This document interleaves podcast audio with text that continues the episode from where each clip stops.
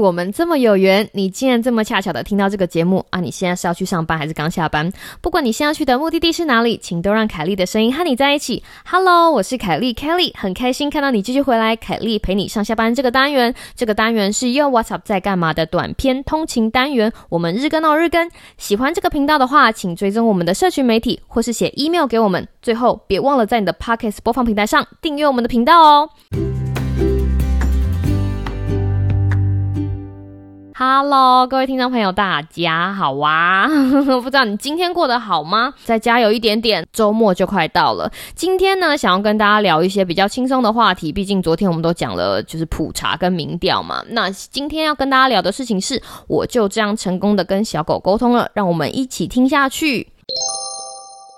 那个 Kelly 小姐，我本人呢有养一只小狗，那它的名字叫做阿波。阿波是一只从收容所带回来的狗。如果大家有听我们的汪言喵语的单元的话呢，就会知道我当初是怎么从收容所跟它相亲，然后把它带回家。那把它带回家之后，其实发生了一件很大的事情，就是它狗身发生了第一次的落腮。那个时候它刚来我们家，然后我们两个的默契还没有非常的足，所以其实有的时候我看不出来它想要上厕所的讯。讯号。一刚开始，如果有小狗来你们家，然后它需要去外面上厕所的时候，这样子的训练其实是有点循序渐进的。好比说我两个小时带它出去一次，两个小时带它出去一次，它习惯了这样子的模式之后呢，再延长时间变成四个小时带它出去一次，六个小时带它出去一次，最后就是八个小时带它出去一次。好，希望就是每天让它出去大概三四次，根据我们的上班时间。但是那一阵子，因为它肚子比较不舒服，所以它有的时候在家里忍不住。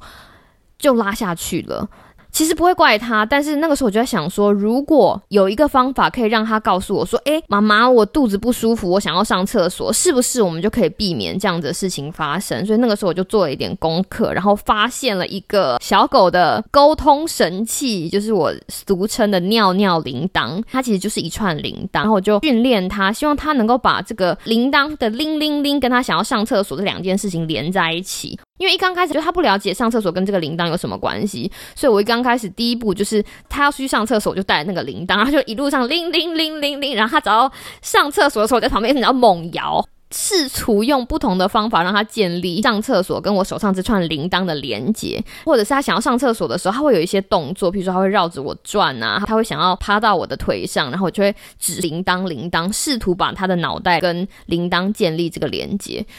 所以这就是一个开始。所以当他已经学会这个技能的时候呢，基本上每次想要上厕所的时候，他就会自动去门旁边摇铃。那身为狗爸妈哈，我为了要回应他要跟我沟通的这个心意，只要他摇铃，我就会跳起来，或者叫娃娃鱼赶快跳起来。就是他只要愿意沟通，我就要给出反应，因为我不希望在他想要沟通的时候。因为我不给出反应，他对这样子的指令就是疑惑了，想说，诶，我怎么摇铃都没有人理我？其实这是一个人跟动物沟通的渠道的建立。那为什么想要讲这件事情呢？其实是因为，就是我们从收容所把它带回来之后，有一阵子，不管看了多少书，或者是不管看了多少 YouTube，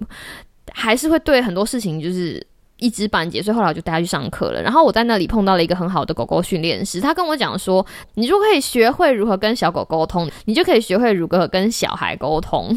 甚至跟大人沟通。因为要跟小狗沟通非常的难，一他们不会讲话，他们需要的东西，他们会用他们觉得对的方法，用他们的肢体语言告诉你。可是我们并不是生来就会了解这件事情，经过了非常多的挫折，后来才慢慢摸索这件事情。前一阵子非常有名的一个新闻，就是有一个在美国的语言学家，他利用给就是跟小孩沟通的辅助工具，跟他家的狗沟通。那这个这样子的辅助工具呢，其实是很像那种电视上会按的那种抢答铃。我随便拿一个放给大家听，好，类似类似这种的。那他买的铃呢，比较像是就是可以录音的铃，就像我这个，我录了一个粑粑。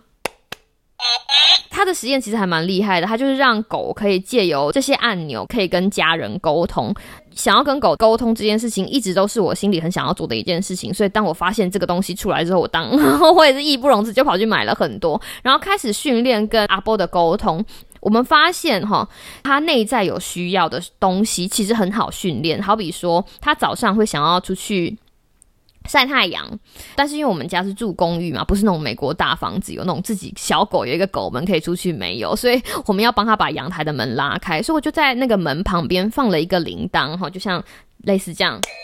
早上他如果在那里徘徊的时候，我们就会假设说，哦，他想要出去了，就像刚刚训练他上厕所一样，把这个叮咚的声音跟开阳台门的这个东西连接在一起，他了解之后，他就会自己去进行这个沟通的动作，哈。基本上呢，可以 trigger 他自身需要的这些行为都很好训练。他现在学会的有，呃，出门散步，然后按铃铛出去阳台晒太阳，还有吃饭。我觉得对于内在会驱使的沟通来说，其实不难。就像小朋友一样，他如果屁屁湿了会哭，肚子饿了会哭，那他可能会有生理上的需要。有生理上的需要的时候，他们发出的这些讯号，其实。是简单的沟通，比较难的事情是针对他的情绪。我想大家应该可以想象哈，就算你没有养狗的话，你也可以想象，狗有的时候也会有他们的小情绪。尤其是我们家阿波，它就是一只傲娇的狗，它有一些事情喜欢我做，有一些事情不喜欢我做。好比说，如果我有一天录节目录太久。譬如说跟化学超男子就是录太久，他就会很生气，他就会跑来我旁边，就是你知道蹭我啊，然后想要跳到我身上啊，或者是想要跟我玩呐，或者拿他的玩具过来，他其实就是要告诉你说，我想要你注视我，刷存在感，或者是用情感上告诉你说我需要你。所以后来我们设计了几个按钮，就像这样，就是按下去就会有爸爸跟妈妈。我现在带的是爸爸。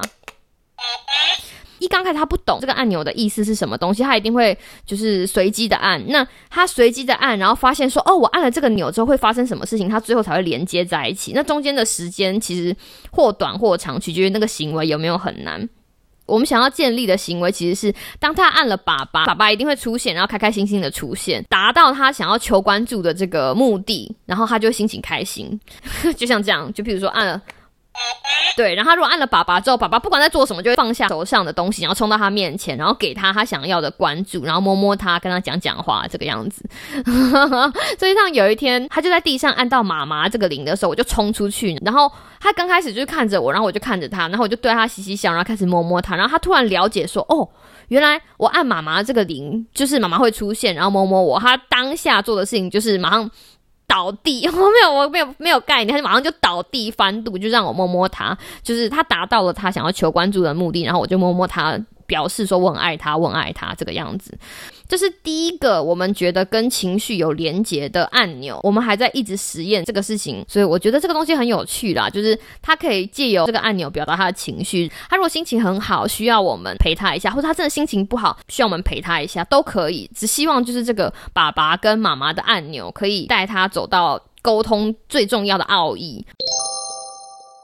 你有没有曾经想过，为什么大家都说沟通很重要？沟通很重要，是因为沟通的奥义其实就是需要啊，就是我想跟你沟通，因为我需要你，事情就是这么简单。但是我一直没有领悟，一直到那一天，那一天呢，就是我要把东西放到柜子上，就是。大家可能不知道，就是凯莉小姐，我本人其实个头并没有很高，所以必须要搬我们家的梯子。那刚刚好，那个时候我手上已经拿满了东西，我必须要赶快把它放到架子上。然后我们家的梯子又有一点远，然后我发现脚边有阿波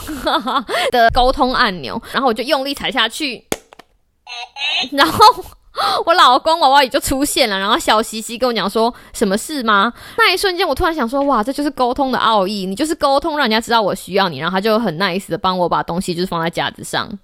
所以这个就是，这就是我从中学到的事情。今天要跟大家分享的东西，就是我们就是成功的用这些按钮跟小狗沟通了。那其实不管是小狗，不管是小孩，或者是人，沟通的目的其实都是一个需要的表现。所以当你需要谁的时候，或者当你发现周围有谁需要你的时候，第一件事情就是打开心胸去沟通，给他们他们所需要的，就是爱与关怀。我相信在沟通这条路上，离成功也就不远了。我是凯莉，Kelly，希望你有一个美好的今天跟明天。那我们明天再见喽，拜拜。